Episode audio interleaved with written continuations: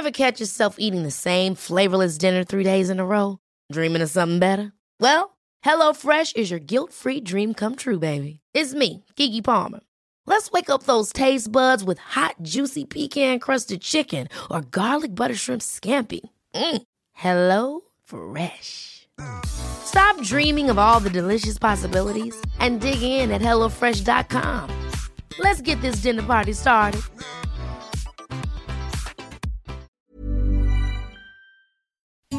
Las noticias. ¿Qué tal? ¿Cómo le va? Buenas tardes. Estás a punto de escuchar Yo soy Javier Alatorre. las noticias con Javier Alatorre. La vamos a pasar muy bien. Comenzamos. Sorry, baby, hace rato que yo te vi tocar ese gato. Una loba como yo no está pa' novato.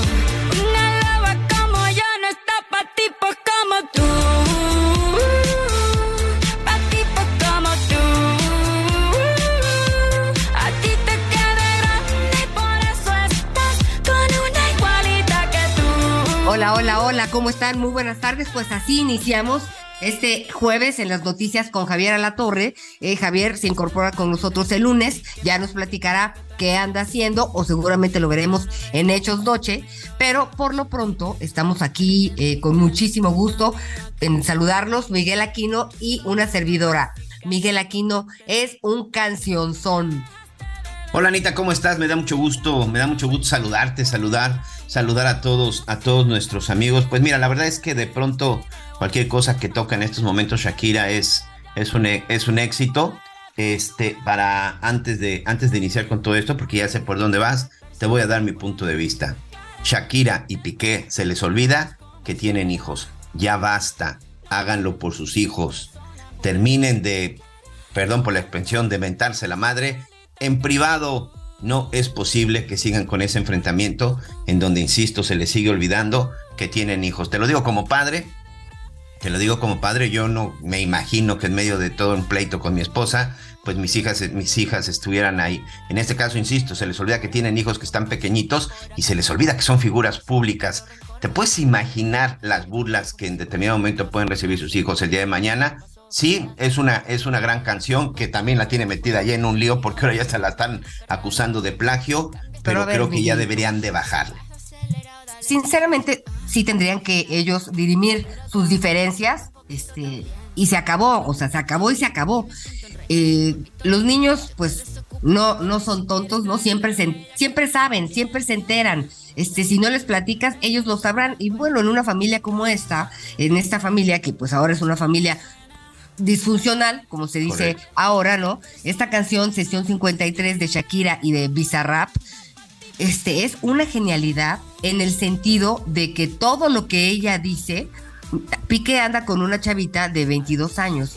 Entonces, en la canción sale que ella vale 2 de 22, ¿no? Algo así. No, y se compara con un Ferrari y con una marca de un auto de Renault, que ya Renault, bueno, pues habló porque ya le criticaban el vehículo, se compara con un Rolex y con un Casio, Casio también, o, o sea, híjole, o No, sea, entiendo, la- entiendo tu... La señorita entiendo- en, en Discordia, la nueva novia de Piqué, se llama Clara, ¿no? Y, y ella canta que dice, claramente es igualita que tú, una clara referencia al nombre de la persona con la que la estaban engañando. No, no, no, está tremenda, pero también, oye, la cantidad de vistas que ha tenido Sí, claro, impresionante. es, bueno, una locura. ¿Cuántas llevará más o menos, Leo? Tú que te sabes todo este mundo de los números. Pero Pero sí, bueno, eh, creo que en su pero, primera, este, creo que en una su locura. primera, primer día llevaba alrededor de 4 millones y... La letra está mejor que la canción, nada más que sí, en los memes sale que Shakira se, se, se transforma en Paquita la del barrio, por ejemplo, ¿no? Y, sa- y sabes qué es lo peor? Que no sé si ya 34 millones de vistas, nos dice nuestro Pero productor. desde, o sea, y salió anoche, ¿Ya viste, en 17 horas. ya ¿no? viste el video de, de Piqué burlándose de ella? En donde incluso él pone un fragmento de la canción No. y lo di. Ah, bueno, Y Piqué. no lo voy a ver porque me voy a enfurecer. Exacto, porque hoy, hoy tiene que ver con unas cuestiones de género y creo que aquí al final, bueno, pues es muy válido de pronto lo que puedan decir los dos, pero los dos se equivocan. Fíjate que al lado de ese video hay un video de Piqué Él está hoy promocionando una liga que además Shakira lo está ayudando mucho, porque todo el mundo ahora que busca a Piqué encuentra en la liga de fútbol esta que inventó y que está ahora promoviendo, patrocinando y este y obteniendo grandes cantidades de dinero, la Kings League. El hecho es de que está precisamente en uno de estos enlaces con sus youtubers, donde tiene miles de, de, de vistas en ese momento. No sé bien con quién está hablando, no he visto el video completo, solo vi ese fragmento que se subió en las redes sociales. Pone el video y se burla de ella y literal se burla porque, porque lanza una carcajada y dice, ¿te imaginas? Tuve que estar soportando esto 14, 15 años. La tenía yo a mi lado. Es decir... No, horrible. No, no, no. Por, por eso lo dije desde un principio, ¿eh? Para los dos. Como padre, los dos creo que se han olvidado que tienen hijos, que sus hijos van a crecer y a los dos les ha importado un carajo lo Oye, que pueda y... suceder con sus hijos. Te digo que en ese video hay un niño que no sé, la verdad es que no, no, no me he metido mucho a este rollo de escándalo. No sé si es el hijo de ellos, pero ahí hay un no niño. creo, yo lo dudo. Y ahí se está, y ahí se está burlando incluso de ella. No, mal, mal. Por el, y subió un tuit, este, como reacción a la canción, en donde solo pone estos emojis, ¿no? Estos muñequitos, y pone circo, payaso, este, y pues la feria. Oye, ¿no? qué mal, qué, qué mal que a la madre de tus hijos a la madre de tus hijos le llames públicamente payaso. Insisto, están equivocados.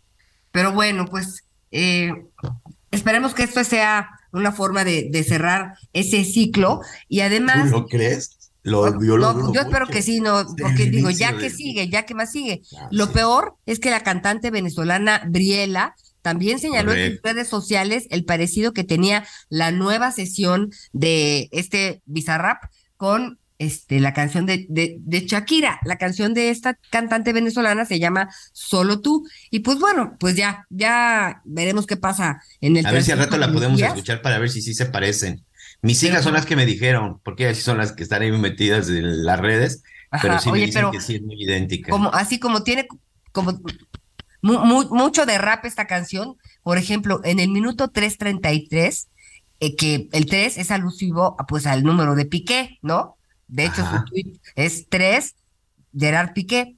Y es la correcto. canción, exactamente a las a las 3.33, este, dice, además cuando le hace referencia a yo valgo por 2 de 22, también lo hace justo en el minuto 2.22. Total, es, es una genialidad del despecho, eh, ¿no? en todos sentidos. Es, y ojalá que no tenga problemas en, en cuestiones de, de plagio. Sí, este, sí, sí. Que ya vimos que tarde o temprano, Miguelito, lo, o sea, no se pueden esconder los plagios. No, no, no se pueden esconder. También, estaremos no se... hablando más adelante del tema de la maestra ministra Yasmín Esquivel, eh, la postura de la UNAM. Este, ¿Y qué pasa, no, Miguel Aquino? Sí, ayer la Universidad Nacional Autónoma de México, específicamente la Facultad de Estudios Superiores Aragón, bueno, eh, sacó un comunicado en donde pues ahí era muy claro y en donde dice, concluye que la alumna, porque en ese momento ahí se le pone todavía alumna, la alumna Yasmín Esquivel, sí, este, pues sí pudo incurrir en el plagio de la tesis porque encontraron muchas similitudes con la tesis publicada en 1986 por el, por el abogado Baez. El hecho es que eh, lo hizo para obtener el grado de licenciatura. Sin embargo, que vaya, vaya problema en el que está metida la máxima casa de estudios, ojalá reaccionen y se den cuenta y revisen sus estatutos, porque dice, sin embargo, la universidad señaló que carece de, mecanismos para invalidar el título expedido y prácticamente le manda la pelotita a la Secretaría de Educación Pública. Esto ha provocado reacción entre los universitarios, entre académicos, entre abogados, entre constitucionalistas e incluso con el propio presidente Andrés Manuel López Obrador. ¿Quieres escuchar lo que dijo esta mañana el presidente, Anita? Escuchemos. De todas formas, lo vamos a resolver aquí. Nada más déjenme que yo vea qué fue lo que resolvió la UNAM. Según me dicen, lo que están diciendo es, hubo plagio y este, no nos toca a nosotros sancionar, sino a la SEP, como Poncio Pilatos, el rector, se lavó las manos. Pero claro que está metido, ¿no? Hablando en plata porque ya basta de simulación y de hipocresías. ¿no? Pero pronto, no sé si mañana o el lunes, yo creo que el lunes para que nos dé tiempo de ver legalmente ¿no? cómo está la situación. Pero no vamos a evadir, si tenemos responsabilidad, eh, el actuar. Completamente de acuerdo con el presidente Andrés Manuel López Obrador. No puedes evadir esa responsabilidad y sobre todo que no se les olvide, son la máxima casa de estudios a nivel mundial, la Universidad Nacional Autónoma de México, es nuestro representativo más, más importante. Hay miles de estudiantes en diferentes partes del mundo que han venido, que están y que seguramente seguirán viniendo para estudiar en la UNAM. Este tipo de cosas no pueden permitir que, les dañe o sobre todo que fallen su credibilidad, porque no sé tú qué opinas, Anita, pero creo que el mensaje para los jóvenes es muy importante por parte de la UNAM no pueden permitir absolutamente ningún tipo de trampa, mucho menos para obtener su título universitario, ¿no? Este, la verdad es que la UNAM está ranqueada entre las mejores 50 universidades a nivel mundial, es en la élite internacional con 12 carreras. Este, y la UNAM, pues estamos orgullosos de ella, nos representa, ha costado mucho trabajo este, mantenerla en muchos sentidos, es un ícono de nuestra historia y de la cultura. Y más allá, Miguel, a mí me parece, te voy a decir, por ejemplo, la carrera de, periodista está incorporada a la, a la CEP. En, en, la, escuela donde yo estudié, el certificado te lo otorga la CEP. Hay carreras que están incorporadas a la UNAM, ¿no? Me parece ridículo que si eres abogado y te titulas en la UNAM y la UNAM te da el crédito, la validez, este, y el diploma de que tú eres abogado de la UNAM, ¿cómo demonios? O sea, no checa la, la regla de tres, demándasela a la SEP a ver qué opina. No, a mí me parece lamentable el papel del rector Enrique Graue, porque tendría que haber dicho, esto nunca ha pasado, vamos a ver cómo, cómo, cómo, pues lo concluimos y decir, vamos a reunirnos, a ver dónde está esta maestra, por lo menos que nos explicaran la historia desde el punto de vista de la UNAM. O sea, ya dijo que es plagio, vendieron cinco tesis, esta señora, la maestra que es asesora de, de las tesis, ¿dónde está? ¿Qué dijo? O sea, hay demasiadas eslabones este, sueltos que no tendrían por qué estar sueltos porque está más que clara la situación.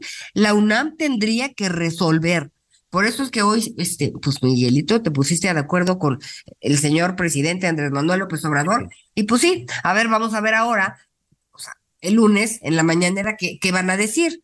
No, digo, aquí simple y sencillamente, pues las cosas como son y sobre todo cuando se debe de tener la claridad en algo, este, que creo que también hay otra cosa muy importante y eso sí, eh, y mira que yo no estudié en la UNAM, yo, yo estudié en el Instituto Politécnico Nacional, pero creo que sí, el reconocimiento de la UNAM debe ser muy importante. Y ojo, Anita, una de las cosas que sí también hay que decirlo, una persona, y no quiero ponerle nombre hoy a esa persona, una persona tampoco es la UNAM, ¿eh?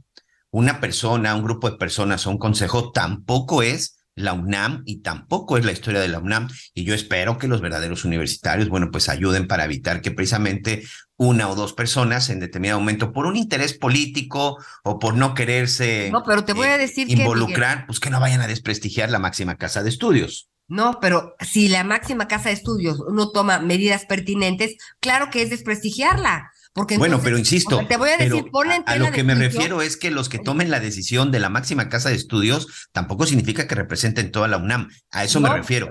Por eso la UNAM tendría que ponerse los pantalones y decir, a ver, Aquí las cosas como son. Del universo de estas millones de tesis, en nuestra investigación encontramos 10, ¿no? Cinco se parecen a la de la maestra y otras cinco, no, que, que nos explicaran el mecanismo.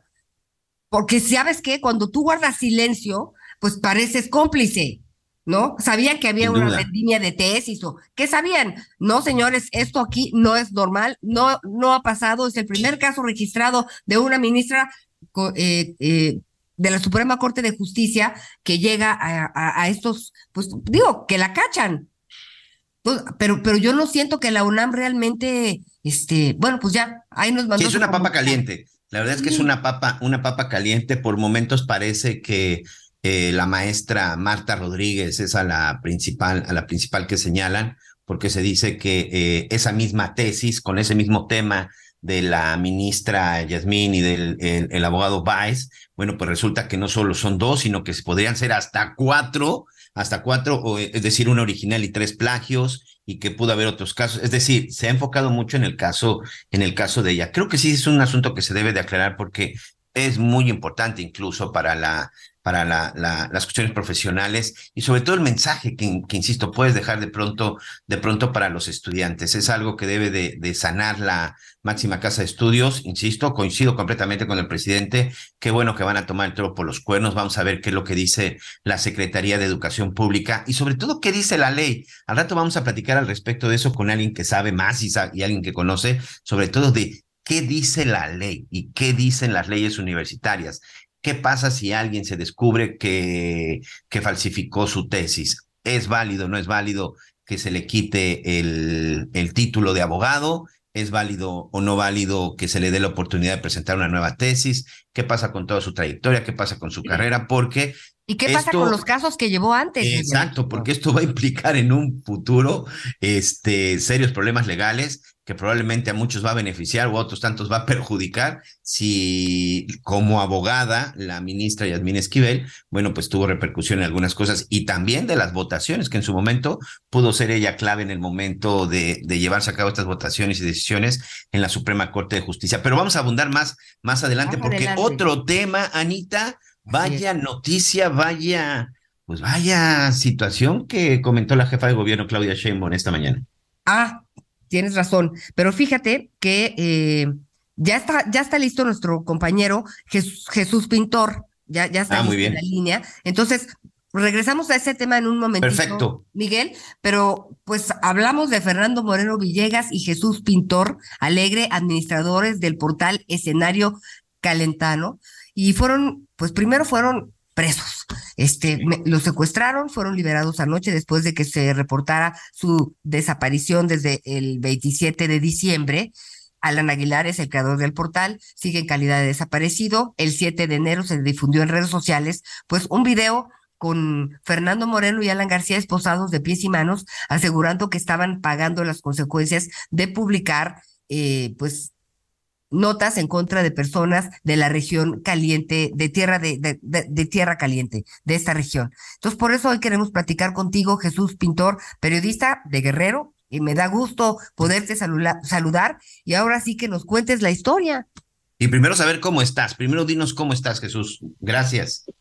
Muy buenas tardes y pues muy bien, acá al menos hasta estos momentos tenemos unas horas de habernos reincorporado a nuestras actividades y bueno, más que eso, a hacer algunos movimientos legales, ya este, hicimos nuestra eh, declaración ante el Ministerio Público y pues ya también nos eh, han eh, ofrecido pues, vigilancia y seguridad los de la Guardia Nacional y la Policía Estatal.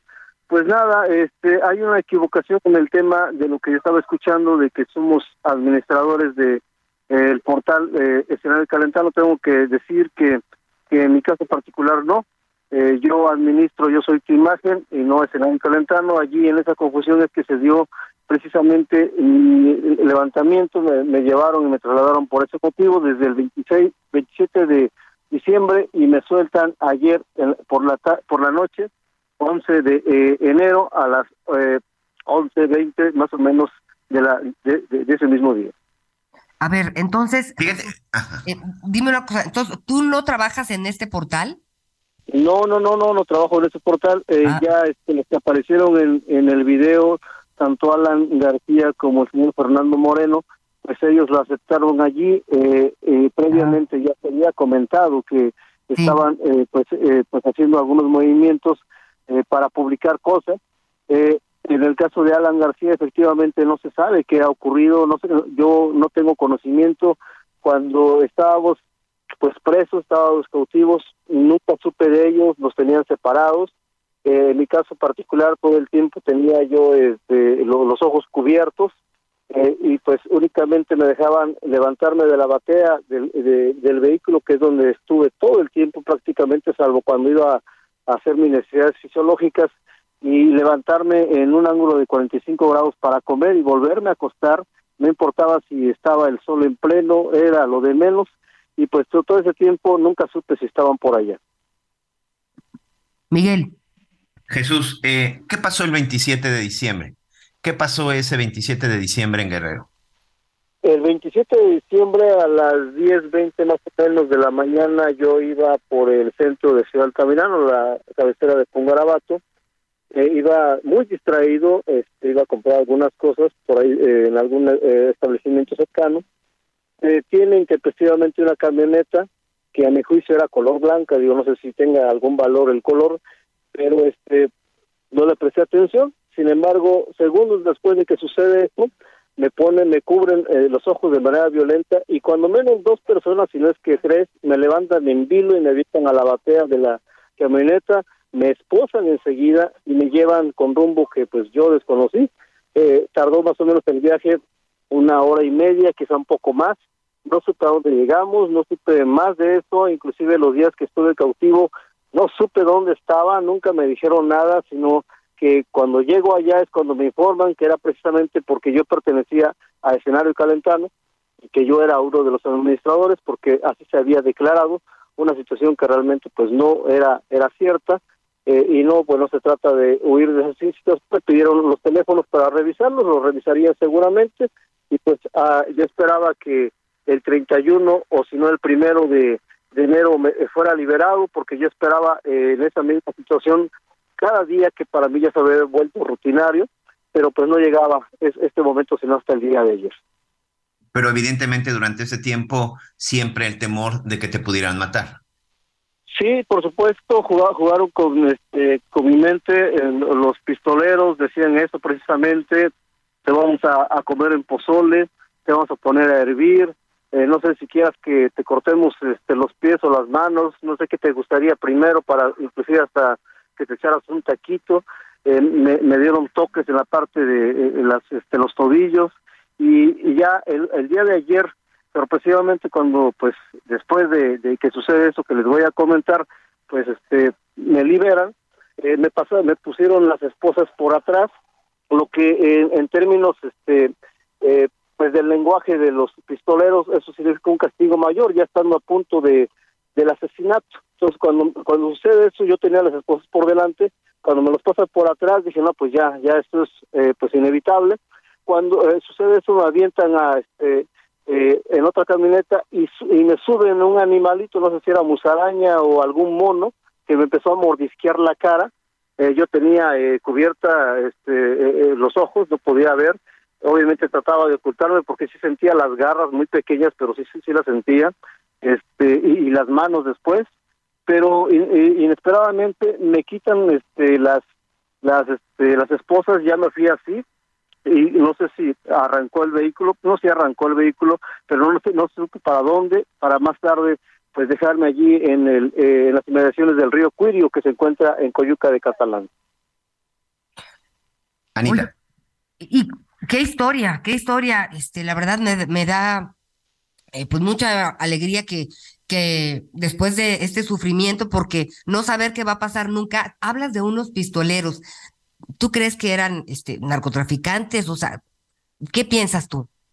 Eh, pues se supone que pues es la una, una de las prácticas que hacen, pero la verdad es que pues no tengo idea exactamente si se trataba de alguien en particular.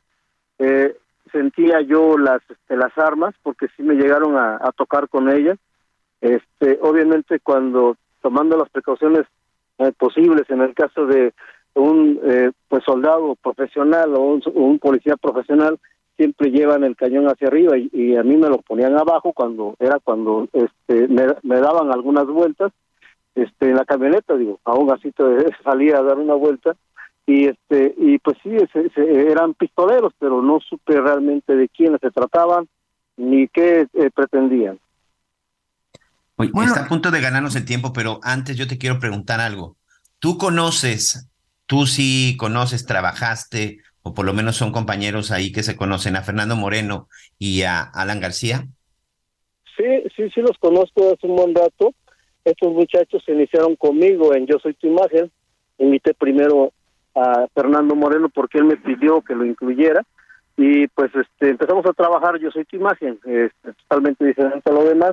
Después integro a Alan García y pues hicimos un bonito equipo junto con otros otras personas y después eh, se salen de la de la página y hacen la suya propia y entre ellas sin que yo los quiera porque no sabía pues eh, fue escenario talentano que fue el motivo pues precisamente de todo este desbarajuste que se dio en estos días Oye, este, quiero pedirte un favor a ver si es posible.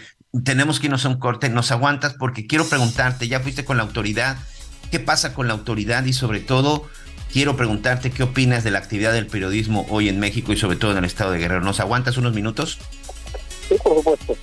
Gracias. Regresamos rápidamente a las noticias con Javier Alatorre.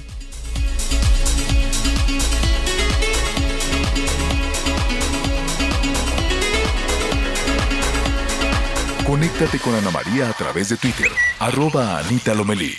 Toda la información antes que los demás. Ya volvemos. Todavía hay más información. Continuamos. En Soriana, 12 packs de cerveza Indio, 2X o Miller en lata, 99 pesos con 200 puntos. Soriana, la de todos los mexicanos. A enero 16, aplica restricciones, evite el exceso. Muchas gracias, estamos de regreso en las noticias con Javier La Torre. Estamos platicando con Jesús Pintor, periodista del estado de Guerrero, quien junto con otros dos de sus colegas pues fue, fue secuestrado desde el 27 de diciembre y a Dios gracias, ayer, ayer ya fue liberado. Muchas gracias Jesús por aguantarnos unos minutos. Bueno, ya nos narraste qué fue lo que sucedió después de que, eh, eh, ¿cómo se da esta liberación? ¿En dónde los dejan y qué pasa con la autoridad? Bueno, eh, el día de ayer, entre 11 y 20 y 11 y media de la noche, nos dejan en un lugar que yo después descubro que es el río Cuirio, eh, me avientan a ese lugar eh, con una expresión muy calentana, me dijeron bájate cocho y pues rodé pues, porque estaba con este, los ojos cubiertos ya sin esposa, pero eh, caí al piso y este y se retiraron velozmente, me, me, me reincorporo y este ya me quito la venda. en ese momento pregunto, ¿hay alguien más? Por, ¿Hay alguien allí? Porque escuché ruidos extraños y me responden, sí, soy yo me dijo, y se trataba de Fernando Moreno, ya me acerqué yo a él. Desconozco si venía en la misma camioneta o lo pasaré a dejar otra más antes, no sé cómo sucede esta situación. Y pues este, es así como yo me entero que estaba eh, Fernando allí y pues esperamos eh, el, eh, después de un rato sin saber qué hacer, llegaron de manera inesperada este tres reporteros compañeros nuestros, eh, Pepe Zaragoza, Humberto Peralta e Israel Flores para este, comentarnos que unos muchachos habían, le habían avisado a ellos que ya nos habían liberado y que estábamos en tal lugar. Después de eso nos trasladan a, a Coyuca de Catalán para pues eh, eh, hacer nuestra declaración eh, ante el Ministerio Público. nos acompaña, se toma la foto con nosotros la Guardia Nacional como si fuera hubiera sido un logro de ellos la liberación, porque así le pone, ya entregaron, entregamos a Guardia Nacional, algo así por el estilo y después nos acompañan a nuestros domicilios particulares, en el caso mío aquí en Ciudad Altamirano y en el caso de Fernando Moreno hasta Arcelia eh, y también hacen la presunta entrega a los familiares en sus respectivos domicilios, se toman la fotografía y se retiran. Hace unos momentos, eh, pues me ofrece la fiscalía, pues este una eh, eh analizar la, mi seguridad, a ver si en este caso podría ser aplicable. Me comentan que para ello me presentara a las 3 de la tarde para ver esta situación, cuántos elementos podrían otorgarme o algo así, eh, de tal manera que, pues bueno, hasta este momento es el papel que han jugado eh, las autoridades. La autoridad no intervino en tu liberación, no intervino en tu rescate, es decir, no nada de eso. En absoluto no hubo ninguna intervención de ellos. Este, vuelvo a repetir, eh, prácticamente, si se vale esa expresión, nos fueron a tirar eh, en las inmediaciones del río Cuiri. Las autoridades, en este momento, ¿cuál es el llamado de Jesús Pintor? Y te quiero preguntar ya otra cosa para despedir y darte las gracias. ¿Vas a seguir llevando a cabo tu labor de periodista en Guerrero? Sí, por supuesto, no pienso moverme de aquí, de este lugar. Eh, al final del día, nuestra labor es informar creo yo que es importante tener ese vínculo y darle ese, ese espacio al pueblo porque eh, de alguna otra manera estamos solos eh, el pueblo y nosotros. Al parecer eh, el pueblo se tiene que arreglar con sus propias uñas y el único vínculo de información pues somos los periodistas y en este caso tenemos que hacer nuestra función. No he recibido amenazas no sé si vaya inclusive antes de que me levantaran no había recibido ninguna amenaza no tenía yo información de eso eh, de tal forma que en mi caso particular, pues, eh, pues yo sí le haría un llamado a las autoridades que dejen de eh, hacerle, echándole la culpa al pasado y que no, ya dejen de acusarse con, la, con su abuelita, porque eso no funciona y eso de abrazos y no balazos, de una vez y por todas, que se, se, radique porque pareciera que les echan eh, pues como pues una aspirina, una enfermedad grandísima que sigue creciendo día con día en este mismo sentido.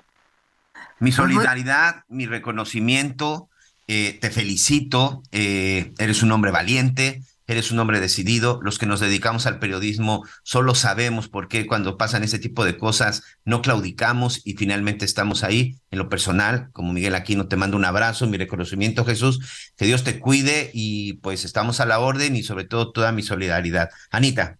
Oye Jesús, ¿y tu familia cómo está?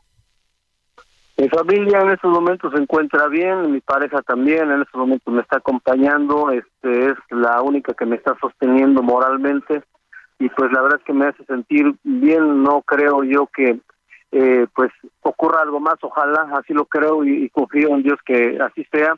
Eh, lo único que puedo decir es que los golpes físicos se pueden curar en algunos algunas este, algunos días, quizás hasta 15 pero el golpe moral es lo más violento y que pues creo que con todas sinceridad va a ser difícil que se cure. Pues esperamos que tengas eh, atención también en ese sentido. Jesús, ya lo decía Miguel, es una decisión valiente porque pues eh, lo que has vivido pues es una es, es una tragedia, es una experiencia de terror y qué bueno que puedes contar la historia y ojalá que pues cuenta con este espacio cuando te sientas solo porque no estás solo, con admiración, con respeto y pues muy, muy contentos, si se puede decir así, de poder hablar contigo sabiendo todo lo que viviste. Un fuerte abrazo para ti, mis respetos y estaremos en contacto.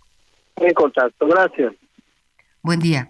Vaya, vaya historias y de verdad, ¿eh? agradecidos, agradecidos con la confianza, pero agradecidos de poder estar platicando con él. Pero ojo, Anita, que no se nos olvide, pero sobre todo que no se le olvide a la autoridad.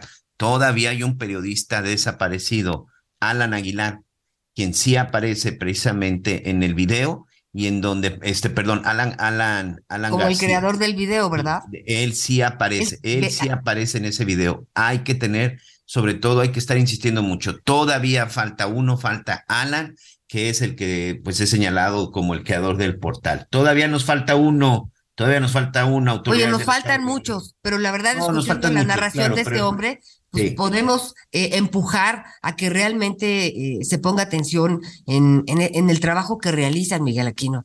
Este, esas grabaciones que subieron en el portal de ellos mismos. Pues no, no, no. Yo sinceramente ese día, ese, día que las, ese día que las vi, no, podía creer que estuviéramos viviendo en una situación así. Sí, tampoco yo, porque sé lo que es estar en el monte y en perdí, no, no, no, pero verlos en su propio portal obligados a, decir y hacer las cosas fue tremendo. Nos falta uno, como tú dices, seguiremos el caso muy de cerca y pues bueno, un abrazo, un abrazo este muy sentido a la familia de Jesús Pintor. Pero bueno, también Miguel ¿qué me decía? No, adelante, Anita. ¿Quieres ir a Chihuahua o no? Sí, vamos a Chihuahua, vamos a Chihuahua, vamos a continuar con estos temas de seguridad. También en estos últimos días se ha dado una polémica. Oye, esto que dice, que nos dice Jesús de que llegó la Guardia Nacional y se tomó la foto y que lo quisieron hacer. No, señores, las cosas no son así. Ya basta de estar pensando solamente en la foto. Si quieren, quieren legitimidad, quieren credibilidad, hay que ponerse hay que ponerse a chambear y precisamente hay que hacer las formas de manera correcta. Sobre todo, bueno, un abrazo para todos mis amigos que, que, policías, elementos militares y todo, pero para los mandos de la Guardia Nacional, no, señores, esa no es la forma en la que van a darle legitimidad a la Guardia Nacional, esa no es la forma en la que la gente vamos a querer, vamos a creer y vamos a confiar en la Guardia Nacional, sino pues tiene que ser con trabajo. Porque va a estar en el metro también. No, ahorita vamos a entrar al tema. Pero vamos a, vamos a Chihuahua y precisamente porque hay un tema con la Guardia Nacional, una polémica en la que están ahí metidos, porque se dio un ataque de civiles. Esto ocurrió el 1 de enero. Nuestro compañero corresponsal, Federico Guevara, compañero corresponsal del Heraldo Radio en Chihuahua, nos platica un poco sobre todo de que han salido videos, han salido declaraciones, y yo no sé si tú ya lo tienes claro, mi querido Federico, porque yo todavía no lo entiendo, qué fue lo que sucedió y por qué se dio este ataque. Cuéntanos primero qué fue lo que pasó. Gracias y bienvenido. Hola, buenos días. Mira, efectivamente, como tú bien acotas, esto es una confusión tras confusión. si pudiésemos describirlo cinematográficamente, es un spaghetti western, porque nadie sabe realmente qué es lo que sucedió. Eh, unos jóvenes iban en una camioneta, un retén de la Guardia Nacional, les hacen el, el paro, los, el, alto, los jóvenes no respetan el alto y los, la Guardia Nacional los sigue y los rafaguea. De estos, eran tres personas, fallecen dos. Inmediatamente empezó a circular la versión de que, bueno, las autoridades de la Guardia Nacional violentamente irrumpieron y dieron, pues técnicamente acribillaron a estos jóvenes, eh, presumiblemente inocentes. El día de ayer, la madre, una de una madre, la madre de uno de los tres personas que falleció aceptó, aceptó que su hijo trabajaba como halcón.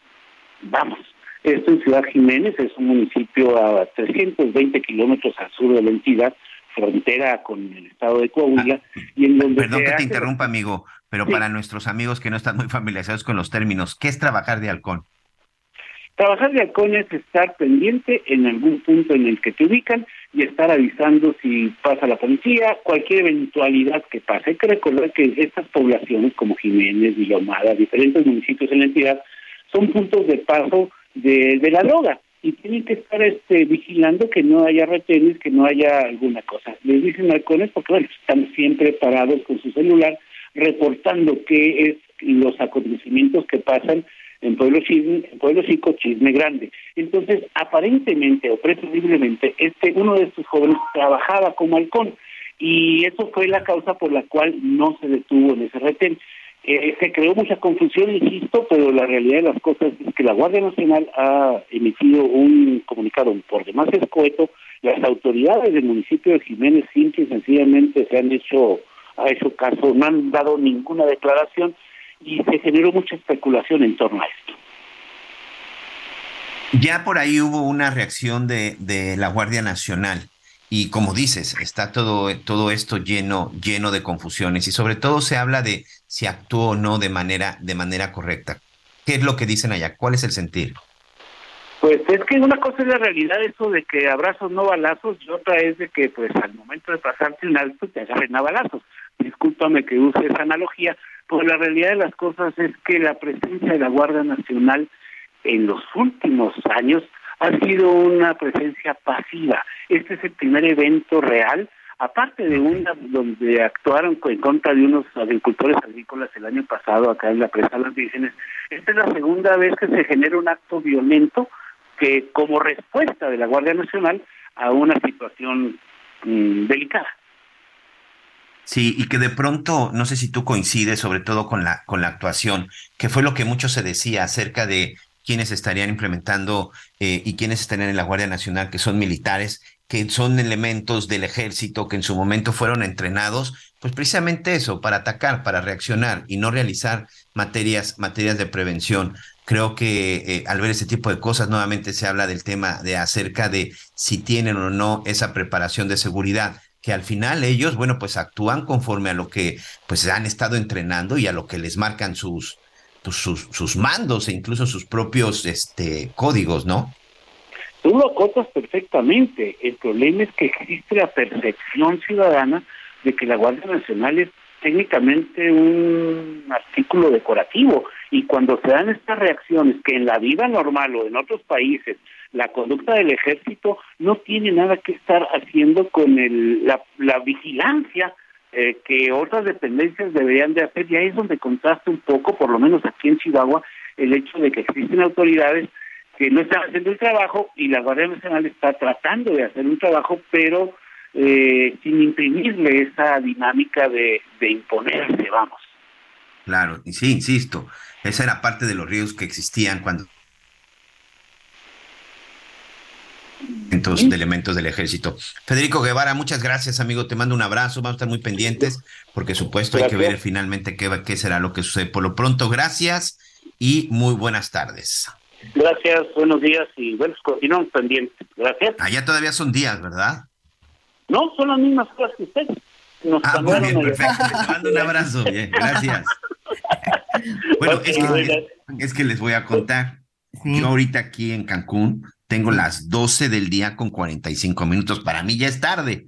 Y No. para ustedes en la Ciudad de México, bueno, todavía estamos a media. Nos faltan Oye, Anita, 15 minutitos, sí. Antes, antes, antes de cambiar de tema, yo sí quiero decir algo respecto a este tema de la Guardia Nacional. Y a ver, no me vayan a malinterpretar. Y por supuesto que jamás vamos a justificar la violencia, jamás vamos a, a justificar que una persona sea asesinada o que se den de pronto estas, más allá de pronto si son o no son culpables. Eso lo tiene que determinar una autoridad.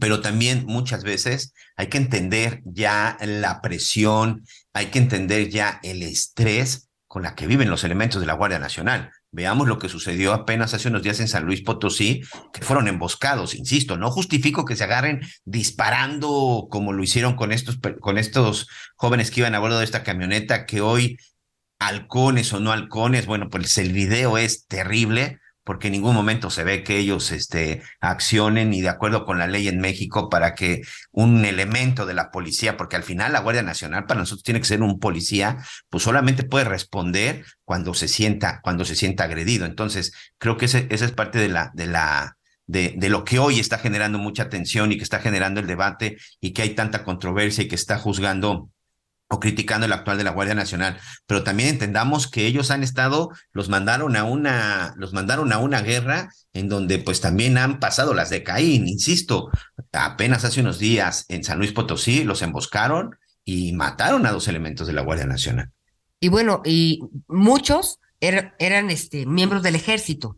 Es- Esto también hay que, hay Sí, que, sí, sí, hay que entenderlo porque no ha sido para ellos y para nadie este, una transición sencilla, porque a pesar de tener No. experiencia, este, pues son, han sido muy criticados este, en cuanto a su valía, ¿no? ¿Para qué está la Guardia Nacional? Entonces, apenas, apenas estamos viendo eh, que tome realmente acción en algunos, en algunos momentos, pero sí falta mucho para realmente, este, pues que estemos donde queremos estar en seguridad y en, e- eh, y en ese momento la Guardia Nacional, el Ejército y la Marina, que me parece que trabaja de manera impecable, Sí, sí, sí. estaremos en otra situación en cuanto al personal. Pero todo, todo, Miguel, el debido proceso. No tienen, tienen que denunciar, tienen que demostrar tanto los muchachos como los miembros de la Guardia Nacional. Pero Hay que dejemos- respetar la ley. Hay que respetar la ley. Aquí, para que las cosas funcionen, debemos de vivir en un estado de derecho y para empezar, se debe de respetar, se debe respetar la ley y además también, bueno, debe de existir igualdad. Y ahorita que estamos hablando de todo esto y también en tema de seguridad, mira que mucho tiene que ver lo que sucedió ayer aquí en Cancún, ¿eh? en el estado de Quintana Roo.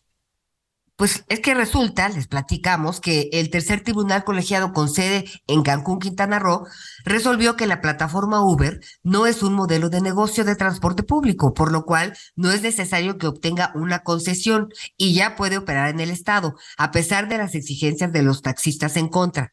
Pero para conocer de qué manera puede ayudar o afectar esta decisión al a los hoteleros, a los turistas. Me da mucho gusto saludarte, Tony Chávez, presidente de la Asociación de Hoteles de la Riviera Maya. ¿Cómo Hola estás? Ana Mari. Hola Ana Mari, buenos días a ti, a Miguel y a tu auditorio. Gracias. Gracias. ¿Qué opinas? Pues mira, nosotros eh, en el sector, pues lógicamente, de una manera felicitamos al Poder Judicial de la Federación por actuar conforme a derecho y pues aplaudimos la libre competencia siempre dentro de un marco de una ley vigente, ¿no? Lógicamente. Y, y, bueno, creemos firmemente que, que este tipo de decisiones eh, pues ayudan a la libre competencia y al final quien se ve, eh, digamos, eh, beneficiado. beneficiado pues es, es el público en general, ¿no? No, no creo que, que en, los tiempos que corren los monopolios deban de existir en este sentido y sobre todo en un destino donde tan importante como es la Riviera Maya que recibe millones de turistas al año y que puedan tener la, la, la libertad de decidir cómo moverse, ¿no? Así es, eh, porque pues la competencia es importantísima porque esto ayuda a mejorar los servicios, lo sabemos. Eh, me parece que si tienes la oportunidad de tomar un taxi, se acaban los taxis y entonces pides un Uber, o sea, así es como debe de fluir la vida. A mí me ha tocado estar en Cancún, este, atorada, porque no, pues, pues los taxistas tienen como que rutas de, mayor circulación a donde hay mayor gente. A, a, mí varias veces me ha tocado que te vas un poquito lejos este, y ya no tienes transporte. Entonces me parece que es algo necesario, que va a ser muy útil y, y pues todo sea porque todos y todas tengan trabajo, por un lado, y dar el mejor de los servicios, porque el turismo para México es importantísimo. Estás en lo correcto y además, pues bueno, nosotros exhortamos a, a nuestros amigos taxistas porque no todos son actúan mal, hay muy buenas taxistas, lógicamente, como existen en todos los sectores, pero el problema no es Uber. El problema es que, pues que ellos tengan en consideración de tener una unidad digna del trabajo, que cuiden su higiene personal, que conduzcan de una manera responsable, eh, que modere sus tarifas, porque pues al no tener una tarifa vigente cobran a veces lo que quieran dependiendo el momento y el lugar, eh, evitar eh, pues tener una seguridad. O sea, han tenido, mm, porque este tema lleva seis años, entonces pues han tenido seis años para poder eh, pues actualizarse, porque como todos los giros en el mundo se tiene uno que actualizar y ponerse al día en las necesidades que hay de mercado. Entonces, pues dentro de, ese ámbito nosotros eh, pues aplaudimos que, que exista una libre competencia y que, y que, el, que el beneficiado al fin sea el, el consumidor, ¿no? Oye, y tú como hotelero, por ejemplo, tienes el servicio de taxis, ¿no? El que conocemos que este, el, en el ballet parking, pues te llaman a un taxi, o eh, si el usuario prefiere hablarle a su Uber, me imagino que así trabajan, ¿no? Eh, eh, es, es correcto. Bueno, hasta ahora no había esa posibilidad porque no, no, no teníamos pues la decisión de, de, del judicial sobre este tema, ¿no? Del Poder Judicial. A partir de ahora, pues bueno, sí hay un periodo, porque creo, si no estoy equivocado, a nivel estatal hay que hacer un cambio en la ley de, de, movilización eh, y, se pondrá en breve. Pero antes tenías que tomar el taxi que había en el hotel, en su parada asignada para, para, para ese hotel o para cualquiera de los hoteles, ¿no? Y no había la libertad de que alguien pudiera llamar eh, pues otro, otro sistema porque tampoco existía, ¿no? Entonces, pues bueno, ese monopolio a veces pues da eh, pie a abusos y, y, a cobros excesivos y que tengas que tomar pues la unidad que te toca sin tú poderla elegir y, bueno, muchas cosas, ¿no? Muchas cosas. Entonces, entonces, pues bueno, yo creo que esto va a mejorar no solo hacia el público en general, sino yo entiendo y, espero profundamente, y así lo esperamos todo el sector, que sea primero una transición tranquila y lógica, eh, pensando en que esto es un destino turístico y que precisamente directa o indirectamente vivimos el 95% de las empresas de esto. Y que segundo, pues esto lo que ayude es mejorar también la parte del servicio del taxi, que también son muy necesarios, ¿no? Entonces, pues bueno, yo creo que todos, eh, teniendo conciencia, vamos a salir beneficiados todos. Perfecto. Tony Chávez, presidente de la Asociación de Hoteles de la Riviera Maya, gracias por esta plática. Y solamente quisiera preguntarte, Miguelito, tú que vives en Cancún, tenemos un minuto para que nos digas cómo la ves. No, muchas gracias, muchas gracias, Tony. De hecho, yo parte de lo que te iba a preguntar eh, tenía que ver con el turismo. Muchas veces, este, cuando uno viene viajando de otras partes, de que sale uno a trabajar, cuando vengo a Cancún, me llama mucho la atención porque turistas que me han tocado de pronto dicen, sí, llegando pedimos un Uber, llegando pedimos un Didi, y yo muchas veces les he dicho, oigan muchachos, no hay Uber, ¿eh? No hay Didi. Es decir, el turismo nacional e internacional, porque Uber finalmente es internacional, también creo que es uno de los más beneficiados con la decisión de ayer. Sí, indudablemente, pues son beneficiados porque van a entrar en una zona donde pues eh, se reciben millones de turistas, ¿no? Y lógicamente, pues claro que van a ser beneficiados. Pero yo creo que si, si el gremio eh, que existe ahora mismo de taxis también se actualizan y se ponen al día, pues van a salir beneficiados también, porque no todo el mundo al 100% eh, dije Uber, ¿no? Pero, pero sí estoy de acuerdo contigo. Ojalá, pues ojalá, porque como dices, uno que vive por acá la padece y luego sí. es muy, muy complicado y sí, son unos abusivos. Gracias, Tony. Gracias, gracias, Miguel, Ana María, gracias, buen día a todos. Ahora sí hacemos una pausa y enseguida estamos de regreso en las noticias con Javier Aratorre, compañero. El mundo de la moda en mueble está en movimiento en Expo Mueble Internacional, la feria líder de muebles y decoración en América Latina. Encuentra lo último en tendencias, diseño y calidad en muebles para el hogar, oficina, jardín, infantil, decoración, entre otros. La cita es del 15 al 18 de febrero en Expo Guadalajara. Regístrate en www.expomuebleinternacional.com.mx. Conéctate con Miguel Aquino a través de Twitter, arroba Miguel Aquino. Sigue con nosotros. Volvemos con más noticias. Antes que los demás. Todavía hay más información. Continuamos. Las noticias en resumen. La Fiscalía General de Justicia. Ever catch yourself eating the same flavorless dinner three days in a row? Dreaming of something better? Well, HelloFresh is your guilt-free dream come true, baby. It's me, Kiki Palmer. Let's wake up those taste buds with hot, juicy pecan-crusted chicken or garlic butter shrimp scampi. Mm. Hello Fresh. Stop dreaming of all the delicious possibilities and dig in at HelloFresh.com. Let's get this dinner party started.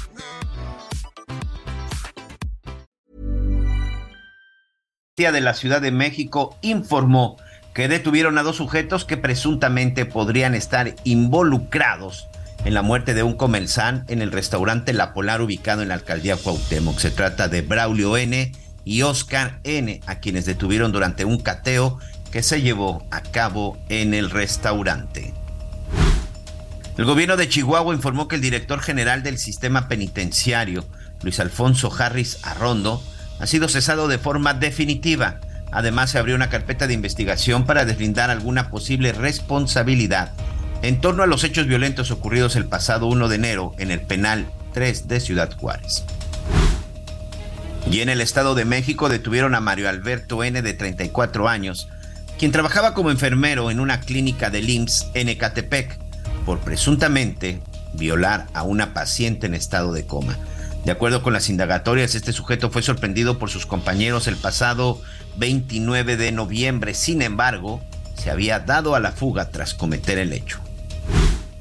Y hoy el dólar se compra en 18 pesos con 33 centavos y se vende en 19 pesos con 41 centavos. Oye, qué resumen. Gracias, Miguelito. Gracias, Miguel. Aquí, este, pues fíjense que durante 2022, lo comentamos en su momento, se registró la creación de empleos de 752.748 puestos, que representa el tercer mayor incremento en un año desde que se tiene registro. Y de la creación del empleo anual, 75.9% corresponde a empleos permanentes. Y luego, pues bueno, ya se registraron otros, otros datos importantes, ¿no? El, en el mes de diciembre se registró caída mensual de 345.705 puestos, que esto equivale a una tasa de 1.6%. Pero ayer resulta que, pues, empiezan, esta semana más bien, empezaron a salir eh, pues esto de que vuelve el superpeso y rompe el piso de 19 pesos por dólar. Este, por eso está con nosotros para darnos luz, Pedro Tello, que en este momento se cortó la comunicación, pero ya regresamos, ya en un momentito lo, lo vamos a tener, porque pues Banjico por primera vez en casi tres años anunció que el dólar cerró en 18.95. El superpeso regresó ayer luego de casi tres años y rompió el piso de las 19 unidades. La moneda mexicana siguió fortaleciéndose frente al dólar y cerró en 18.95 unidades y también pues su mejor nivel en casi tres años. Pero nuestro experto, quien nos da luz en materia de economía, es Pedro Tello. Ya no te vayas, Pedro. ¿Cómo estás? Buen día. Anita, muy buenos días. Miguel, buenos días. Gracias por esta oportunidad para conversar con ustedes sobre los signos vitales de la economía mexicana. A ver, ¿qué tiene que ver el superpeso en nuestra vida?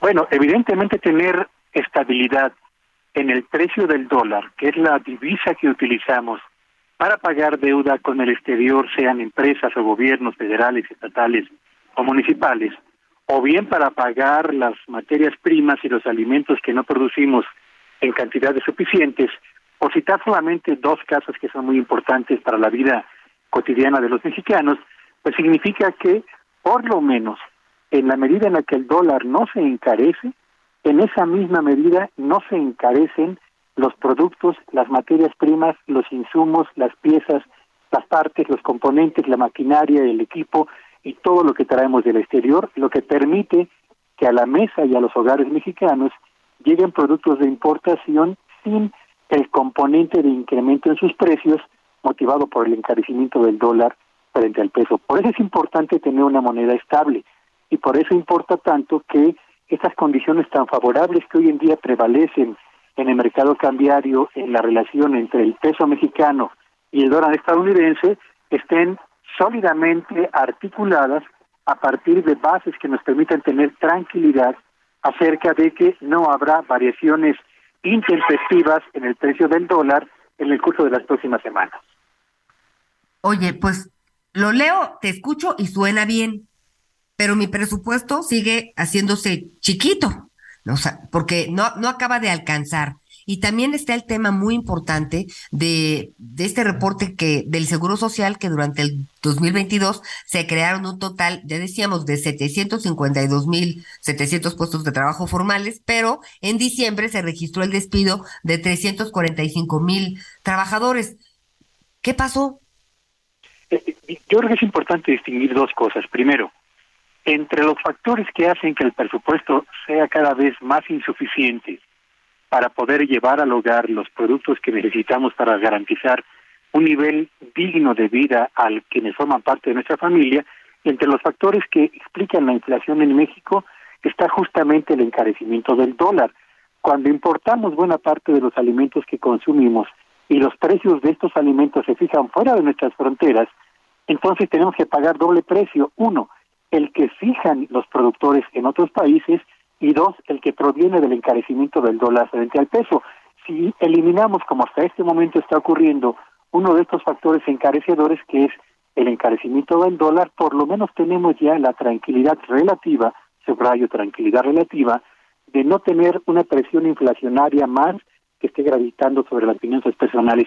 Y en relación con el tema del empleo, es importante destacar lo siguiente, qué bueno Qué bueno que se generaron más de 752 mil puestos de trabajo en el sector formal de la economía durante el año 2022, pero qué preocupante resulta, Anita, que solamente en el mes de diciembre se haya despedido a más de 345 mil trabajadores. ¿Por qué es preocupante esta cifra? Lo es porque se trata del mayor nivel, del tercer mayor nivel de despidos para un mes de diciembre en los últimos 10 años.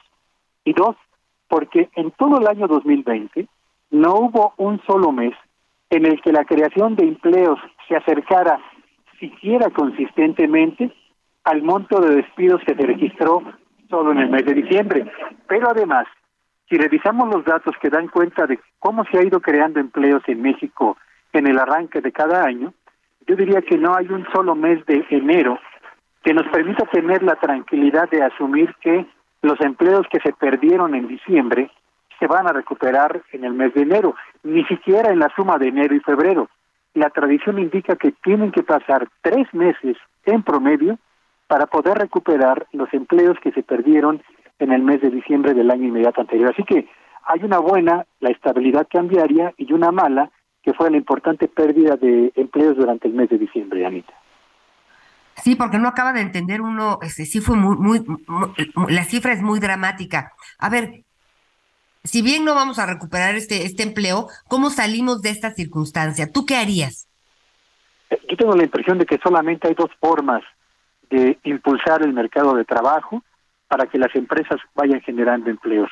La primera y la más importante, evidentemente, es que las autoridades del gobierno federal, pero también las de los gobiernos estatales y además la de los gobiernos municipales adelanten las compras de productos que cada año realizan para cuestiones administrativas. Hablo desde papelería, pago de teléfonos, estoy hablando de plumas, estoy hablando de eh, tinta para eh, imprimir en oficinas administrativas, todo lo que se compra y que se utiliza por los gobiernos federales, estatales y municipales y que lo compran cada año, si lo adelantan y realizan esas compras en los tres primeros meses de este año estarán favoreciendo las ventas de los proveedores nacionales y consecuentemente la facturación de empresas que pueden generar empleos que al mismo tiempo favorecen a los proveedores de los proveedores de los gobiernos en nuestro país. Esa es la primera consideración, adelantar las compras gubernamentales. Segunda, desafortunadamente en México, si usted es proveedor del gobierno federal, de los gobiernos estatales, usted entrega su producto en el mes de enero, le extienden un contrarrecibo para que la factura que usted está entregando en enero la pueda cobrar tres o hasta seis meses después, y eso significa que durante seis meses o tres meses, tres, de tres a seis meses, las empresas no tienen recursos para poder eh, ampliar sus inversiones o para generar nuevos empleos. Así que una segunda determinación que me parece muy importante es que los gobiernos federales, estatales y municipales paguen las deudas que tienen con proveedores para por esa vía inyectar recursos que permitan mantener en activo a las operaciones de las empresas que son proveedoras y a los proveedores de los proveedores de los gobiernos eh, eh, mexicanos. Y por último, tercera y última, que me parece muy importante, hay eh, un compromiso gubernamental suscrito hace años para favorecer la compra de productos a las empresas mexicanas de tamaño pequeño y mediano que sean competitivas. Subrayo, empresas pequeñas y medianas competitivas. Ese acuerdo, por una razón u otra, finalmente no se ha podido cumplir año tras año. Y yo creo que si los gobiernos de México y de los estados entienden que la mejor manera de promover el empleo es promover la compra de lo hecho con calidad en México, tendrían que activar ese acuerdo para favorecer las compras a empresas de menor tamaño que son competitivas, pagarles oportunamente y por esa vía impulsar la activación de la actividad económica en un país como el nuestro, que en el 2023 se espera que tenga un crecimiento en su economía equivalente, en el mejor de los casos, a la tercera parte del crecimiento de por sí bajo con el que cerramos el 2022, Anita. Pues bueno, esperemos que pues, es una buena receta. Esperemos que alguien este, la conozca y sobre todo la implemente, porque sí, sí es una angustia. Fíjate que de todo lo que he leído este, sobre la reunión de los líderes, me gustó esto que dijo el embajador de Estados Unidos en México, Ken Salazar, al terminar la cumbre, dijo eh, que pues finalmente con la sólida asociación en la relación de los tres países se reflejará los resultados. Uno, para hacer más segura la región, importantísimo, nuestras economías más competitivas y las cadenas de valor más resilientes. Si lográramos eso, mi Pedro, ¡uh! Sí, por supuesto. Yo creo que México, Estados Unidos y Canadá han avanzado de una integración económica natural a una integración económica y comercial negociada. Ahora lo que tenemos que hacer es que lo que empezó como un acuerdo de libre comercio se convierta en un auténtico acuerdo de complementación productiva para que las capacidades competitivas de cada país se conviertan en la elaboración o el ensamble de productos con alto nivel tecnológico, con bajos costos, para que lleguen con bajos precios a los hogares mexicanos.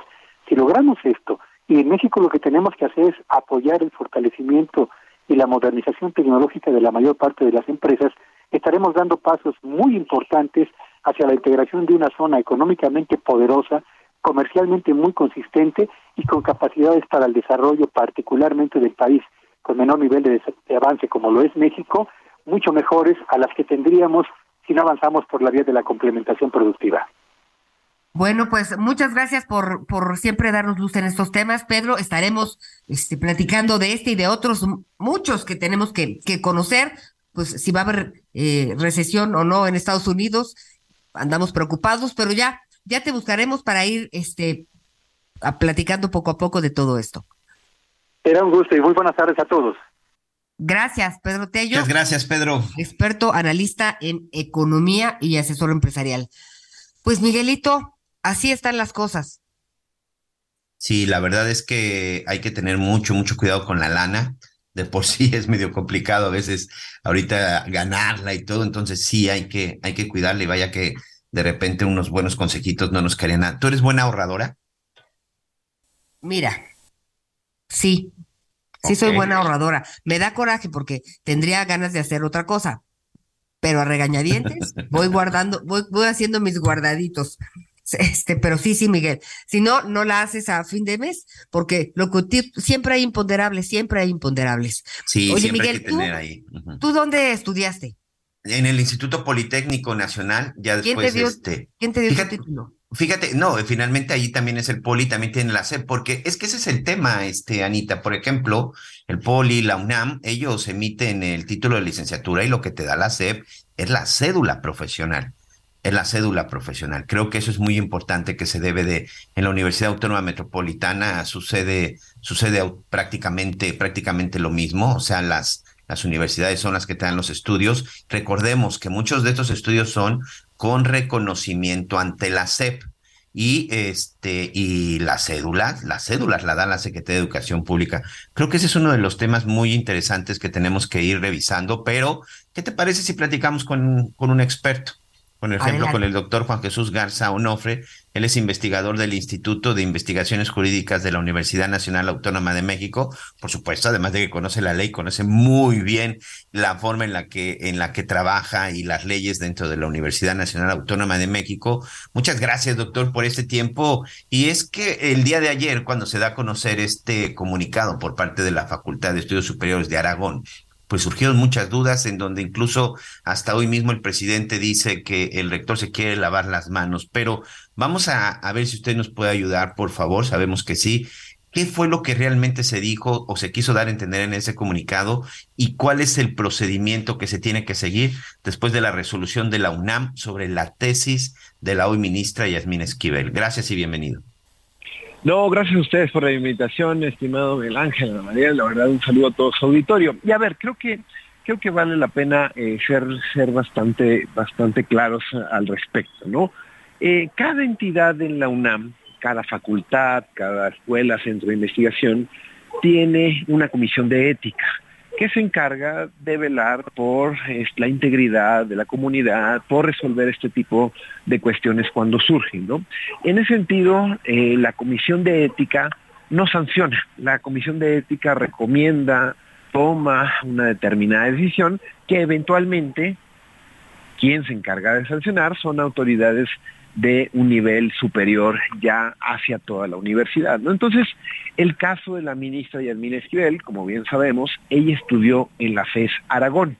Y en la FES Aragón, la Comisión de Ética dejó muy poco margen a la interpretación. La Comisión de Ética dijo que en efecto, su tesis era un plagio de una tesis que se encontraba antes en el repositorio, desde un año antes de 1986. En ese sentido, la determinación de la Comisión de Ética quedó bastante clara y quedó firme. Ellos analizaron las pruebas, las versiones de la ministra, etcétera, etcétera. Y lo que pasó en un segundo momento, una vez que se dio a conocer la resolución de la Comisión de Ética, fue que la Abogacía General, es decir, una oficina que se encarga de todo el aspecto legal dentro de la universidad, a la par de un comunicado del rector, mencionaron, condenaron el plagio, la verdad es que fue un comunicado fuerte, contundente, sin embargo, mencionaron que la universidad no puede revocar el título de las personas que plagiaron. En ese sentido, lo que ahora a continuación, por eso el presidente en la mañana, en su mañanera, López Obrador, dijo que eh, se estaban lavando las manos, que era como Poncio Pilato, pero lo cierto es que la normatividad universitaria, por ser un caso que ocurrió en 1980, retirarle el título se volvió muy complicado. Entonces lo que hace el UNAM es simple y sencillamente mandar esta resolución de decir que sirve un plagio a la Secretaría de Educación Pública, porque hay que recordar, estimado, al final del día, la única institución encargada de emitir cédulas para abogados, abogadas en este país, es la Dirección General de Profesiones a través de la FEP. Y así como emite ella, tiene que revocar. Una cosa es el título y otra cosa es la cédula. Entonces, lo que ahora corresponde es que la FEP tome una determinación respecto si puede revocar la cédula de una de las 11 ministros de la Suprema Corte de Justicia de la Nación. Doctor este, Garzonofre, entonces, la UNAM dice, sí hubo un plagio, pero no le puedo quitar el título. Pero para si le quitan la cédula, pues prácticamente ya no podría estar trabajando. Es decir, el título como licenciada en Derecho de la hoy ministra Yasmín Esquivel no corre riesgo. Ese no se le puede quitar, ¿correcto? Ese no se le puede quitar por parte de la UNAM. Ahora bien, estimado, si la SEP considera que en efecto se le puede revocar la cédula, será mucho más sencillo invalidar también el título, pero con cualquiera de estas dos van, por decirlo eh, eh, de manera pronta, va junto con pegado. Si le quitan la cédula, el título, a pesar de que no se puede invalidar, pues no tendría la legitimidad y el valor que se le suele exigir a cualquier abogado o abogada en este país. Doctor, te quiero preguntar algo sobre todo tú que eres académico, que eres universitario y que es tu alma mater. Quiero tu opinión personal, insisto, como universitario. Esto no provocaría, no quiero decir un vacío, pero un mal precedente para los, próximos universitarios que busquen titularse y sobre todo, ¿no se estaría buscando o se estaría dejando como que plagiar una tesis no es tan grave como parece? Mira, es una, es una, es una muy buena pregunta que he estado pensando y rebotando también con distintos colegas y demás. Y creo que, creo que se responde en dos, en dos sentidos. El primero es que el rector, desde el momento en que sucedió este escándalo, anunció que se van a reformar la normatividad, se van a contratar nuevo software, que va a ser obligatorio transitar todas las tesis para evitar futuros plagios, hacia el futuro, ¿no? Hacia el futuro, porque hay que recordar, mi estimado, que esto al final del día sucede en 1985, 86 donde las tesis se escribían con máquina de escribir. Entonces prácticamente lo que hizo la ministra Esquivel fue transcribirla o bien simple y sencillamente la compró, ¿no? En ese hacia futuro me parece que la UNAM debe tomar cartas en ese asunto, hay que ser, hay que ser, también hay que dimensionarlo, era, era totalmente otras condiciones tecnológicas, etcétera, etcétera. A mí eh, lo que lo que creo que es, es, hasta cierto punto eh, lamentable es con todos los casos de plagio. Ahorita estamos conociendo el caso de un plagio específico de una persona que es ministra de la Suprema Corte. Pero esto no significa que, exacto, no significa que sea la única, estimado. Y creo que ese es el mensaje preocupante. Que todas las personas que hicieron trampa para titularse, que compraron su tesis, que la plagiaron, el día de hoy van a dormir tranquilas. El día de hoy van a dormir tranquilas porque el mensaje es ese. Plagiaste, se condena, es, es, es, algo bochornoso, lamentable. Sin embargo, puedes seguir ejerciendo tu profesión. Y eso nos habla de una muy mala regulación, no solamente de estos temas en el pasado, sino también de quiénes son esas personas que andan ejerciendo, hablo de lo que sé, que es la carrera de abogado, ¿no? La mala praxis, cuántos casos hay de que se aprovechan de sus clientes, etcétera, etcétera. Pero en qué, cuántas otras más carreras, en cuántas otras más, eh, eh, no solamente en la en cuántas más universidades, al final del día el trabajo que realiza UNAM parecería que impacta también a todo el sistema educativo. Entonces, en ese sentido, en el pasado sí me parece bastante, bastante lamentable. Hacia el futuro, ojalá se refuercen los esfuerzos para evitar futuros casos de plagio ya con computadoras, ya con tecnologías, ya con software, que en el futuro no nos tardemos 30 años en, exacto, que no nos tardemos 30 años en identificar un plagio. Anita Lomelista con nosotros también, doctor. Escuchándote muy atenta, doctor Juan Jesús Garza, investigador del Instituto de Investigaciones Jurídicas de, la UNAM. Entiendo el contexto, este tema de la tecnología y el 85, lo, lo entiendo. Este, pero quien te da tu título es la UNAM. La UNAM tendría que estar igual de preocupados que muchas personas por sentar un precedente de los títulos comprados, de las tesis compradas que te llevan a titularte.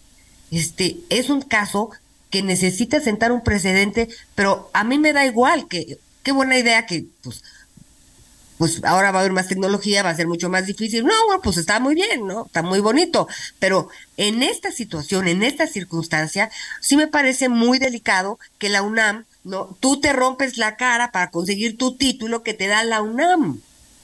¿No? Pero ahora resulta que por la cédula, la CEP, y, que entonces ahora sí ya se va a poner muy abusada la UNAM, la verdad es que sí deja mucho que desear.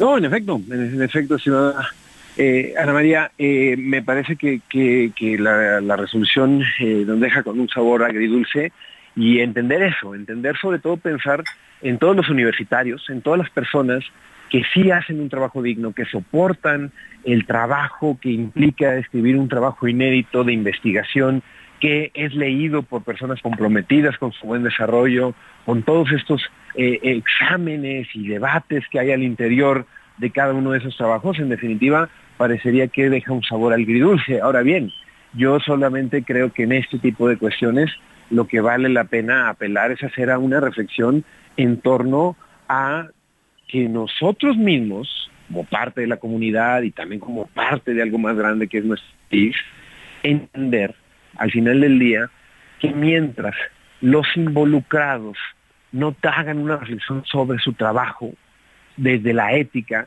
que la ministra ella misma dé un paso para atrás, que ella misma reconozca que cometió un error. Ya vimos que eso no va a pasar.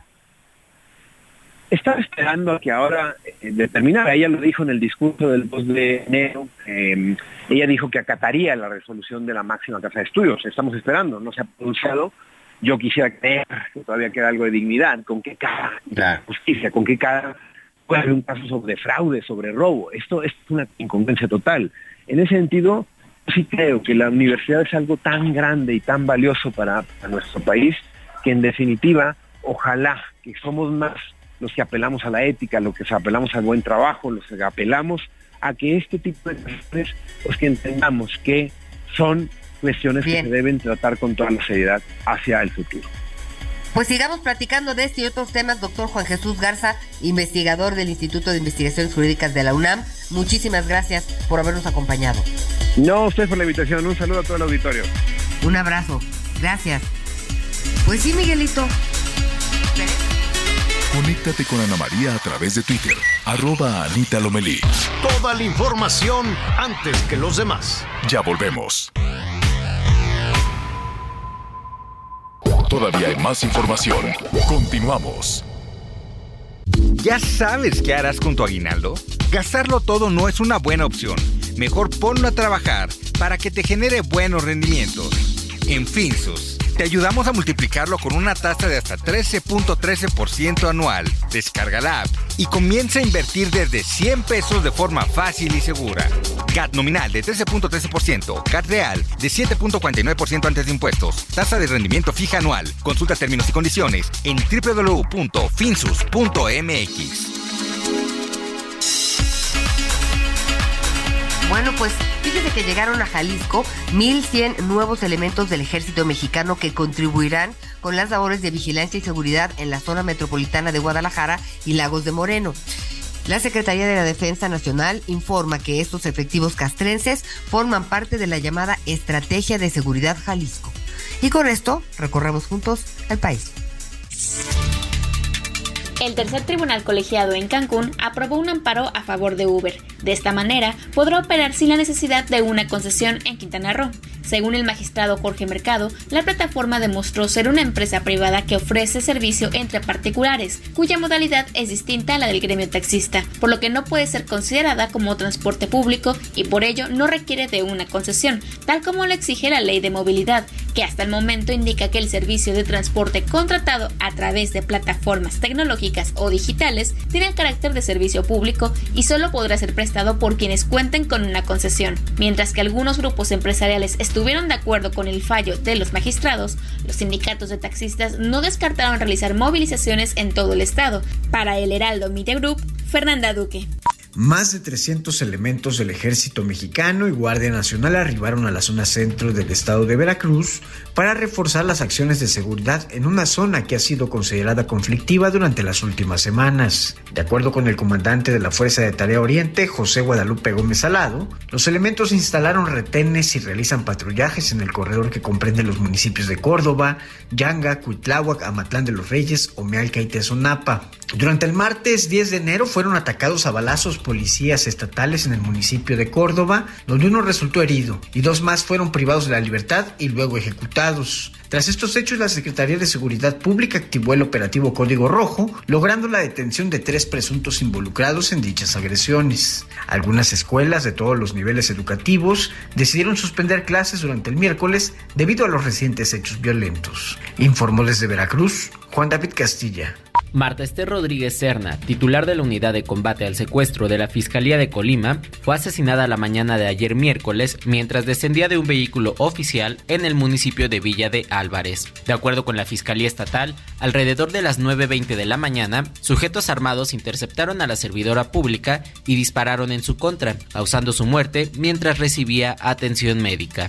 Derivado de estos hechos, se implementó un operativo con fuerzas estatales y federales para dar con los responsables del homicidio. Por su parte, la gobernadora Indira Vizcaíno lamentó el fallecimiento de Marta Esther Rodríguez y condenó lo que calificó como un cobarde crimen, informó Ángel Villegas.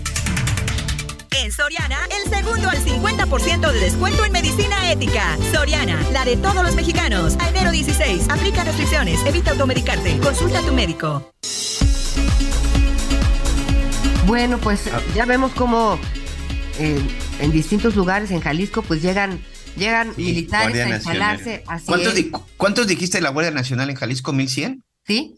Ok, ¿Me 1100. vas a regañar? No, no, no, estoy, es que estoy aquí haciendo unas cuentas. 1100 de Ok, Guardia ah. Nacional este, en Jalisco para reforzar la seguridad. 1500 a, a la zona de Culiacán después de ese jueves negro del segundo Culiacanazo para reforzar también la seguridad. 300 en Veracruz, que escuchábamos a nuestro compañero Juan David Castilla. Y en Zacatecas hay 4.500 militares y elementos de la Guardia Nacional que han llegado también a reforzar. Zacatecas, que es terrible en todo el estado, una, una ola de violencia. Entonces, cuando de repente escuchas 1.100 para un estado, 1.500 para una ciudad como Culiacán, 4.500, y de repente escuchas lo de hoy en la mañana de más de 6.000 para el metro, explícame, Ana María Lomelí. Bueno, miren, este, hoy la jefa de gobierno, Claudia Sheinbaum, fue a la mañanera y entonces, eh, pues, explicó que primero se estará atendiendo los, las personas heridas, las personas lesionadas eh, del accidente que su- sufrió el metro este, este fin de semana en la línea 3. Este, hemos estado platicando que pues una chica perdió la vida, una estudiante, por cierto, de la UNAM de diseño, este, y pues hubo muchos lesionados, todavía no están todos fuera de los hospitales. Más de 59 personas me parece que estaban hospitalizadas. A raíz de esto, luego ese mismo, el domingo, se cayó en, en video parece un cable gordo, pero debe de tener un nombre técnico. Pero haga de cuenta que el cable de la electricidad del metro se descolgó. Y luego una llanta, este también parece que se quemó y pues fueron los bomberos. Entonces, francamente, también, eh, no sé si tengamos el audio de lo que dijo la jefa de gobierno hoy en la mañana eh, en la conferencia. ¿Escuchamos? Sí, escuchemos. Ha habido mucha información que no es real de que se ha disminuido el presupuesto del metro de la Ciudad de México. Este año el metro tiene cerca de 20 mil millones de pesos, 19 mil 700 millones de pesos, arriba del presupuesto del 2022 de 18 mil 800 millones de pesos. En 2020 y 21 ven que tuvo un menor presupuesto, pero por la pandemia el número de usuarios del metro disminuyó pues en más de la mitad, prácticamente una cuarta parte. Y eh, comparado con el 2018, que fue de 15.500 millones, pues hoy tenemos 4.000 millones de pesos más de presupuesto del metro, para que se sepa que no hay una disminución.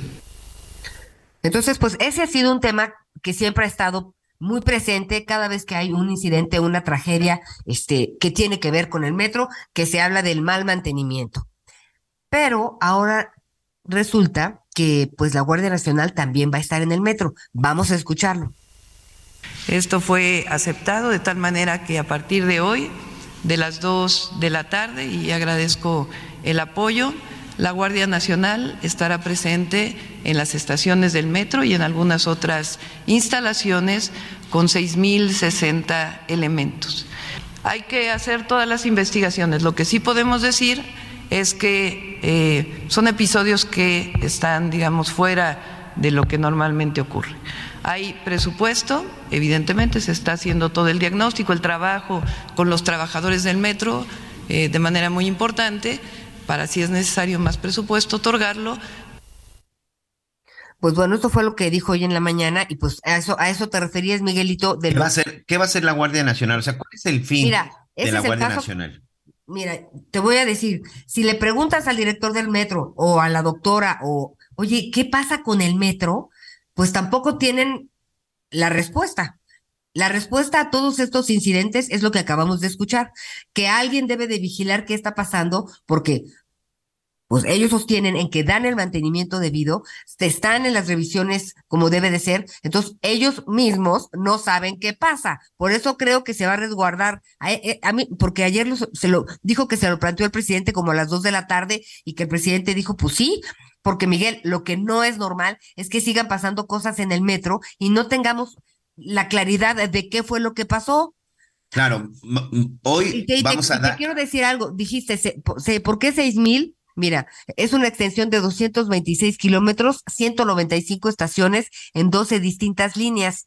No, es que no es una cuestión de logística. con todo respeto, Anita, no es una cuestión de logística. A ver, si hablamos del territorio de Zacatecas, te puedo asegurar que es mucho más grande que la red del metro de la Ciudad de México y ahí tienen cuatro mil elementos. Si hablamos de la extensión del estado de Jalisco, mil elementos más lo que tiene más, más los elementos que tiene Zacatecas para las para la seguridad. Yo creo que no podemos compararlo así.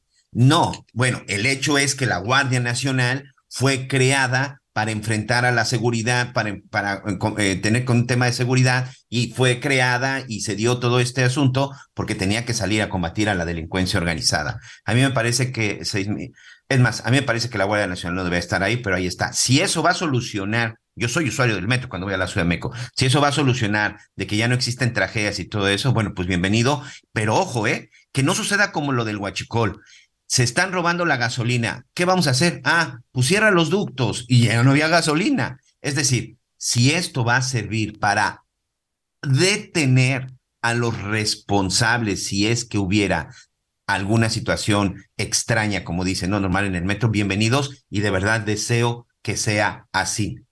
Ha habido muchas cosas que han surgido en las redes sociales a partir de esa decisión, que dicen, ahora los están mandando para que ya no se graben todos los incidentes. Atención, amigos. Nadie les puede prohibir. No, no, no. Estoy, estoy diciendo, estoy diciendo. La gente tiene muchas dudas al respecto. que dicen? Los están mandando para no poder grabar. Nada más déjame terminar la idea y ya tú me das la réplica. Nadie les puede evitar que ustedes graben si se registra un incidente.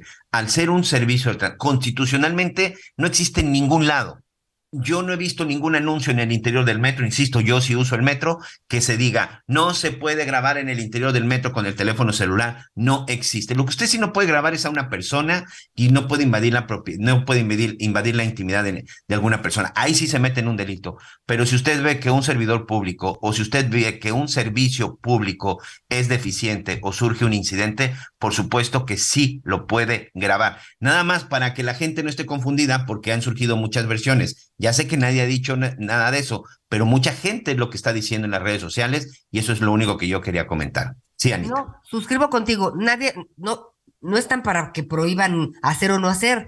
Vamos a ver si esta es una de las soluciones de para que la gente, uno, tenga seguridad en, en, sus viajes en el metro. Y la otra, pues a ver cuál es la explicación, si ellos van a estar ahí y ya no va a pasar nada, Miguel, pues, ah, pues sí está raro. No, vamos a ver ahora qué va a pasar. Eso es Pero ¿sabes qué? También tiene que tenemos que, detener y preguntar. No, no, no. Cada, cada caso tiene que tener su investigación, su todo lo, lo que legalmente se requiere y alguien tiene que ser responsable, sí o sí. Esto es, es, esto está claro. Pero también nos deben de informar de hasta dónde va a intervenir la Guardia Nacional en el metro. Ahorita ya llegaron las primeras imágenes en el metro Constitución, que es el metro que yo que yo utilizo, el Metro Constitución que corre hasta la zona de Garibaldi. Ya llegaron los elementos de la Guardia Nacional y pues los están formando en los andenes. Hay, un, hay otra cosa que sí, qué bueno, y eso sí me da gusto, no están armados. Sería un gran riesgo meter gente armada en un sistema de transporte que tiene, de repente es un caos para subir y bajar. No están armados, simplemente están paraditos, así, y ahí lo van a ver al rato en las fotografías en nuestras redes sociales, pero ya llegó la Guardia Nacional al metro, Anita pues esperemos que sea de entrada la solución, porque todavía faltan muchas cosas, muchas respuestas que dar. Este, y sí tenemos que preguntar qué exactamente van a hacer. ¿Van a estar parados solo vigilando o cuál va a ser su, su actuación eh, en convivencia con las autoridades de la Ciudad de México y del metro, que era, que era donde escuchábamos que decían, pues no, no graben, no graben a la hora que estaba el rescate este fin de semana de la línea 3. Este, pero bueno, son preguntas que tendremos que buscarle su respuesta, Miguel. Pero grabar no está prohibido, ¿eh? Ojo, no, amigos. no, no. Grabar no está prohibido. Usted puede usar el teléfono celular, sobre todo si tiene que denunciar un incidente. Muchas veces incluso esas grabaciones sirven para las investigaciones. Vamos rápidamente hasta Tamaulipas.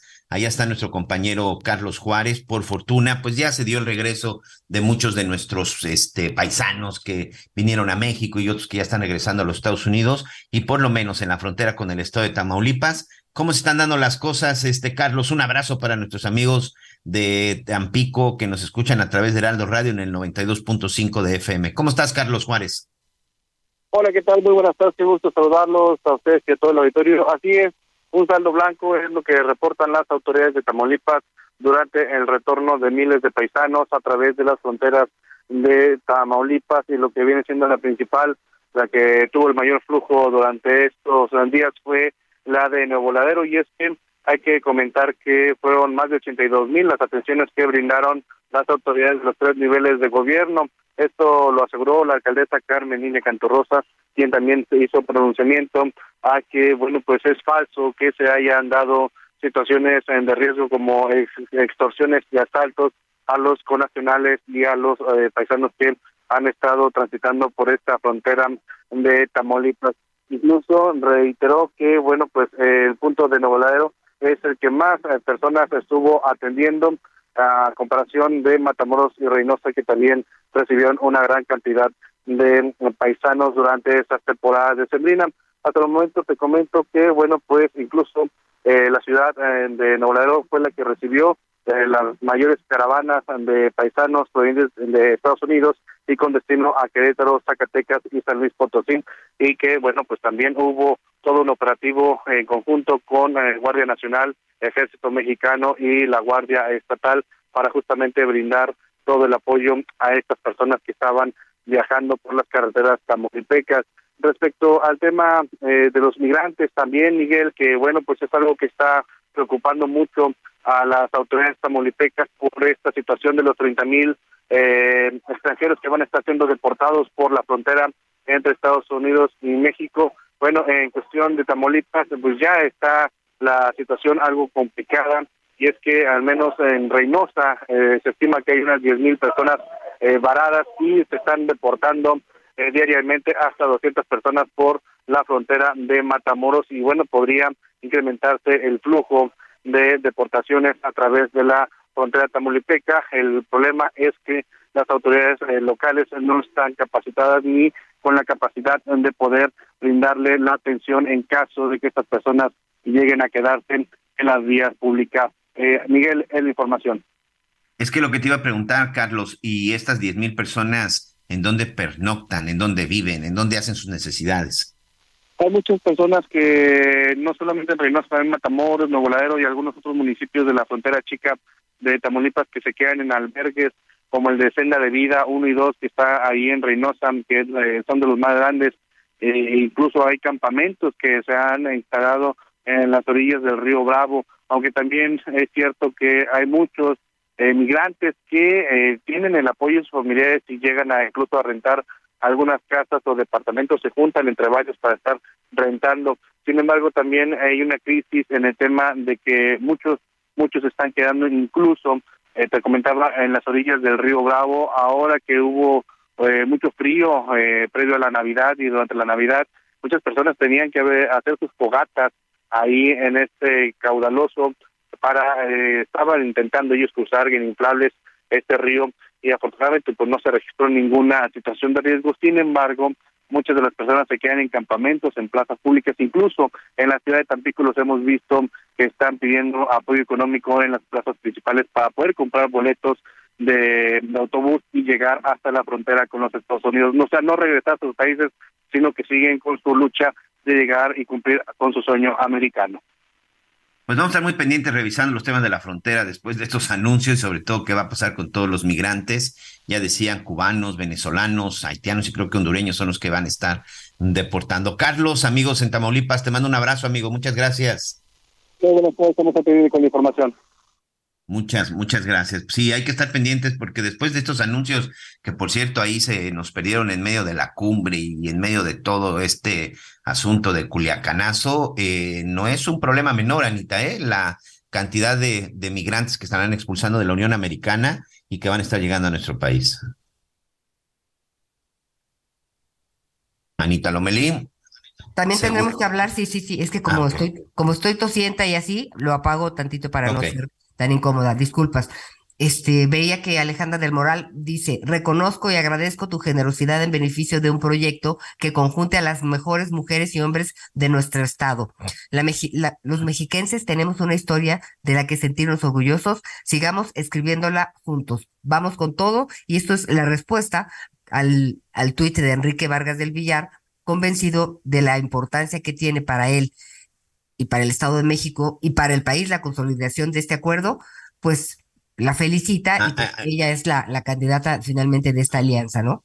Sí, sí, sí, es que em, entró ahí tarde tu, tu audio, pero bueno, este, es de que ella finalmente va a ser la candidata ya con esta alianza, que si no me equivoco, se está firmando o ya se firmó en la Ciudad de México, ¿no? PAN, PRD, PRI y Alejandra del Moral del PRI sería la candidata de esta alianza para el Estado de México, ¿correcto? Correcto. Y bueno, pues ahí, y Enrique Vargas del Villar, que este, bueno, como lo vimos, hoy es el, el jefe de la bancada, el coordinador de la bancada del PAN en el Estado de México y es diputado, Es fue alcalde en el municipio de Huizquilucan y era uno de los principales, pues era uno de los principales candidateables Candidato, para el sí. Estado de México, ¿no? Así es, pero mira, este, es interesante que se hayan unido, ¿no? Un poco tarde, porque no estaban de acuerdo, pero finalmente ya esta, esta, esta alianza, por lo pronto para el Estado de México, ya van con Alejandra del Moral, este, y pues bueno, pues esto va, se va a poner bueno. ¿Cuándo, ¿cuándo empiezan las precampañas? No, pues ya. Digo, ya este, empezaron desde hace mucho, sí, pero las, las sí. oficiales, este, los tiempos oficiales, ¿qué dictan? Deben de ser aproximadamente dos meses, deben de ser por ahí entre, entre el mes de abril y mayo, sí, entonces eh, empiezan con el registro y todo, pero aquí también, eh, ayer que se dio todo este aviso entre los tres dirigentes, entre Alejandro Moreno, eh, Marco Cortés y Chucho Zambrano, bueno, ahí se ve que ya se limaron las perezas después de las puñaladas que se dieron con todo el tema de la reforma energética y que todo lo que sucedió y todo el asunto de la, la gobernadora en Campeche. Y bueno, exactamente, pues ya, ya se firmó. Lo que sí sabes que todavía no está claro es ¿Qué? que este quiénes serán los próximos candidatos, sobre todo el candidato a la presidencia, que yo creo que ya están tardando, y como lo ha dicho el presidente, en ¿De donde qué? también le doy la razón, que la alianza pues no tiene claro quién va a ser su candidato. Ah, Hoy no, en, esta, en esta firma, hoy en esta firma de acuerdos se ha determinado que el PRI va con el candidato para las elecciones del 2023. Entiendo que será para la del Estado de México y para la de Coahuila. Coahuila, así es. Para la de jefe de gobierno, ya para el 2024, me parece que será el PAN quien va a decidir este, quién será el candidato. Pero todavía no está claro quién va a decidir, cómo se va a elegir y quién es ya ahora sí que la, la figura ¿Quiénes más viable para ser, para ser el candidato de oposición. Sí, a ver, ¿quiénes están? Está Beatriz Paredes, ha manifestado. No, bueno, eh, mira, si sacamos una lista Pues sí, como, digo, como la que vamos está sacando, descartando. La verdad es que es este, no, es que, o sea, si tú, vamos a poner por partidos rápidamente, vamos a hacer este ejercicio. ¿Tú a quién ves como presidenciable en el Partido Revolucionario Institucional? En el Partido Revolucionario Institucional. Ahorita mencionaste ya a a Beatriz, Beatriz Paredes, sí, Ajá. sí me parece, sí me parece que tiene los tamaños. Ella, ella y Enrique de la Madrid. Ok, y por ahí también este, Claudia Ruiz Massieu, ¿no? Creo que son más o menos los tres. Del Partido Acción Nacional. Ricardo Anaya. Que no sé, tengo mis dudas porque siento nadie que va, sabe si, siento nadie que sabe va- si- ha ido solo, siento que ahorita va sí, solo. yo Margarita Zavala, Ok. Santiago Krill también andaba queriendo, pero pues una, no, no, no, no. O sea, esos son los que han levantado la mano, ¿no? Que probablemente pueda ser, mira, del PRI aquí también nos dicen que puede ser Omar Fayad. Saludos a, a Lourdes López y a, a su papá que seguramente lo están escuchando. A Chema, todo mi cariño. Este, Omar Fayad, ¿qué te gusta también en el PAN? Este, eh, Vila Pues, de, eh, de Mérida, Vila de de Yucatán. Yucatán. de Quintana Roo, de, perdón, de, de, Querétaro. Es decir, el asunto es que son muchos. O sea, no está claro quién puede ser el candidato. Hoy, por lo menos en Morena, se habla ya de tres. Y esos tres son los que hoy están ocupando muchos de los espacios de la oposición. Yo sí he sido muy crítico. No hay oposición en este país. La oposición se quedó dormida. La oposición no ha hecho el trabajo que tiene que hacer como oposición. Cada quien está viendo por, por sus propios intereses y se les olvidó la oposición. Esta alianza que hicieron, que probablemente iba a ser una gran alianza, creo que no ha servido absolutamente para nada absolutamente para nada. Creo que esa alianza la han desperdiciado simple y sencillamente por esos egoísmos y porque cada quien ha estado viendo por sus beneficios, como sucedió con Alejandro por sus agendas personales, exacto. Exacto. No hay un candidato y eso no nos merecemos en México que no tengamos un candidato de oposición y que no tengamos unas opciones. Han hecho muy mal su trabajo los partidos que están hoy en la oposición, Anita Lomelí. Pues sí, no pinta, no, la oposición no, pinta. Por eso Entonces no se quejen. dicen todo lo que les dicen en la mañana. Claro. Y pues ya estamos por despedir, ¿no? A nombre de Javier La Torre, ya le platicamos que él mismo ya nos contará qué fue a hacer y a dónde, ¿no? Eh, el lunes que esté de regreso, pero pues ya, Miguelito, esto se acabó. Así es, muchas gracias. Tengan ustedes excelente provecho.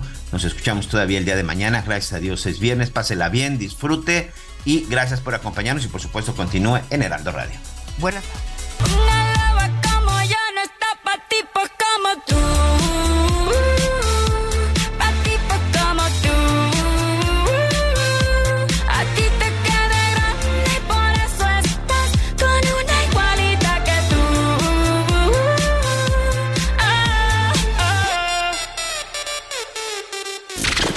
Gracias por acompañarnos en Las Noticias con Javier La Torre. Ahora sí ya estás muy bien informado.